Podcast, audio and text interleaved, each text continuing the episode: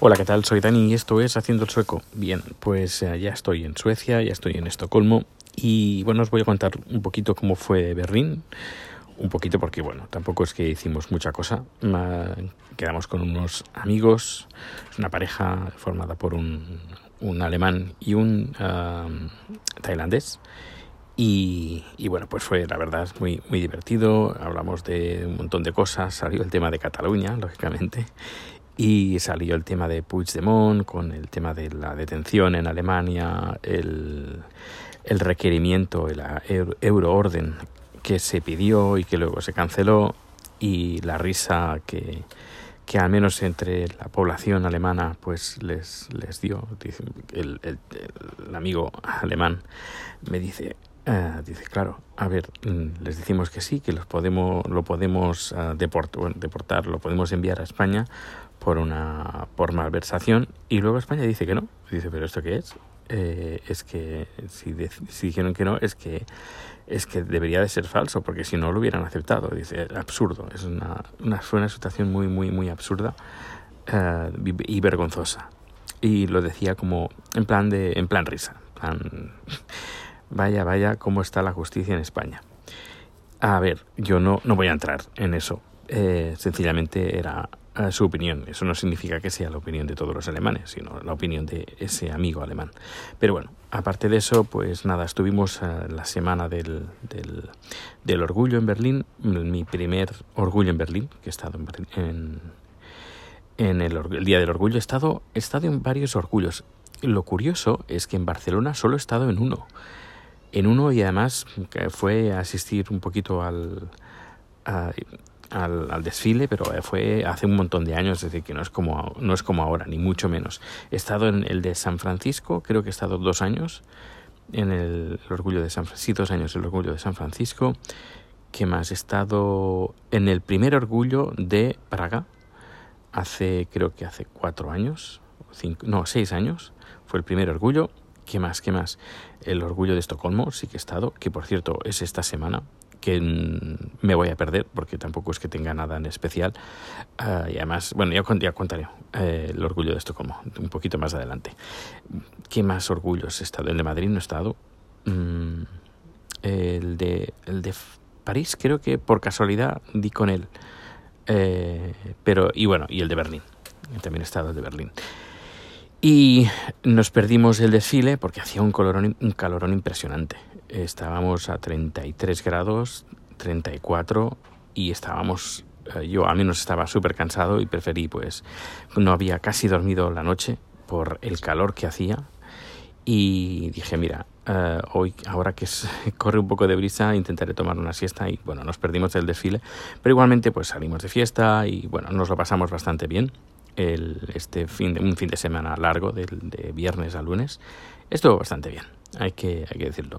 Berlín es una ciudad que me, que me gusta, eh, muy cosmopolita y es un poquito sucia, un poquito descuidada, pero también tiene su, su encanto. Yo creo que eso también tiene, tiene su cosa peculiar. ¿Qué más?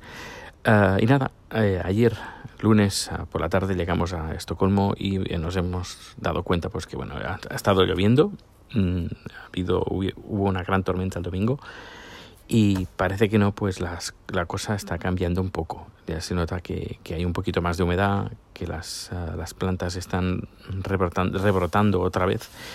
Y bueno, continúa haciendo calor. De momento estamos ya por debajo de los 30, estamos a 28 y a partir de la semana que viene ya estaremos por debajo de los 25, que eso bueno, ya se agradece muchísimo más. Igualmente eh, dentro de casa se está caliente, estamos entre 25 y 26 dentro de casa.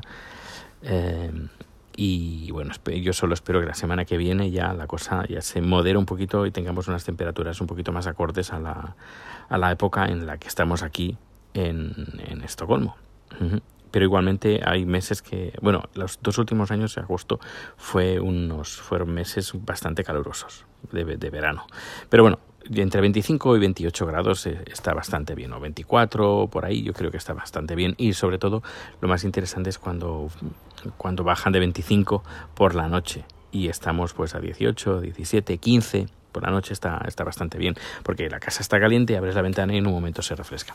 Cambio ahora, pues cuesta bastante. ¿Qué más? Esta semana es la semana del orgullo aquí en Estocolmo. Es, eh, a ver, eh, hay cosas que me gustan y cosas que no me gustan aquí en la semana del orgullo. Lo que más me gusta es la, la como la sociedad y en todos los ámbitos de la sociedad, tanto desde todos los partidos políticos, así como todos los estamentos, bueno, el estamento, la iglesia luterana eh, también se involucra y, es una, una, iglesia pues que, que acepta eh, abiertamente pues que sus curas o tanto mujeres o hombres puedan ser homosexuales. No hay, no hay ningún problema. Es algo que además que me gusta que, que, que, sea una una iglesia la iglesia luterana eh, pues que sea integradora y que, no haga distinciones por el, tipo de persona a la que ames o a la que le tengas estima, sea un hombre o una mujer. Eh, es indistinto, yo creo que es importante. Somos humanos y creo que el, no distinguirnos por nuestro tipo de sexo creo que es bastante absurdo. Yo creo que lo más importante es que seamos somos humanos y nos tenemos que creer sea seamos hombres o mujeres o, lo que nos ah, lo que nos sintamos el tipo de, sexualidad que sintamos lo importante es, es querernos seamos como somos y también eh, no solo a nivel de la iglesia forma parte de pues de, de este de este orgullo, sino también, por ejemplo, el ejército. Y hay una, loco, bueno, retuité un tuit de una amiga que, que, vive aquí en Suecia y publicó ella una imagen del póster del, del, ejército eh, diciendo, creo que dice, la armada sueca no, no solo va a derecha, eh, the, the, Swedish Army uh, doesn't go straight, como diciendo la straight puede ser derecho, ir derecho o eh, ser heterosexual. Es decir, que la Armada sueca no solo es heterosexual, que, también hay mucha diversidad. Em, y eso me gusta, me gusta esta integración que toda la sociedad eh, religiosa, política, civil y militar, es decir, todo el mundo pues se vuelca pues en, demostrar, en mostrar de que, que bueno, el, el orgullo, el día del orgullo.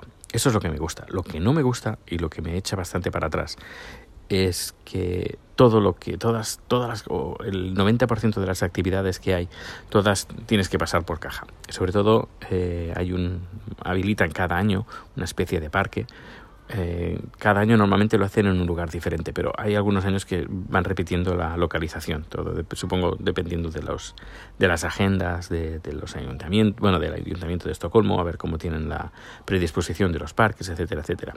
Y la entrada de ese parque creo que cuesta son 300 coronas, 30 el día del bueno, hay conciertos, hay hacen cosas, luego también hay bares y restaurantes. Es un parque eh, que bueno, hay actividades, hay asociaciones donde ahí te puedes apuntar, asociaciones pues no sé, de inmigrantes, asociaciones de políticas, asociaciones religiosas, incluso hasta eh, ponen una, una tienda de campaña los del ejército por si te quieres alistar al ejército. Eh, está bastante bien lo único, pues lo que me echa para atrás, porque la entrada ya vale dinero.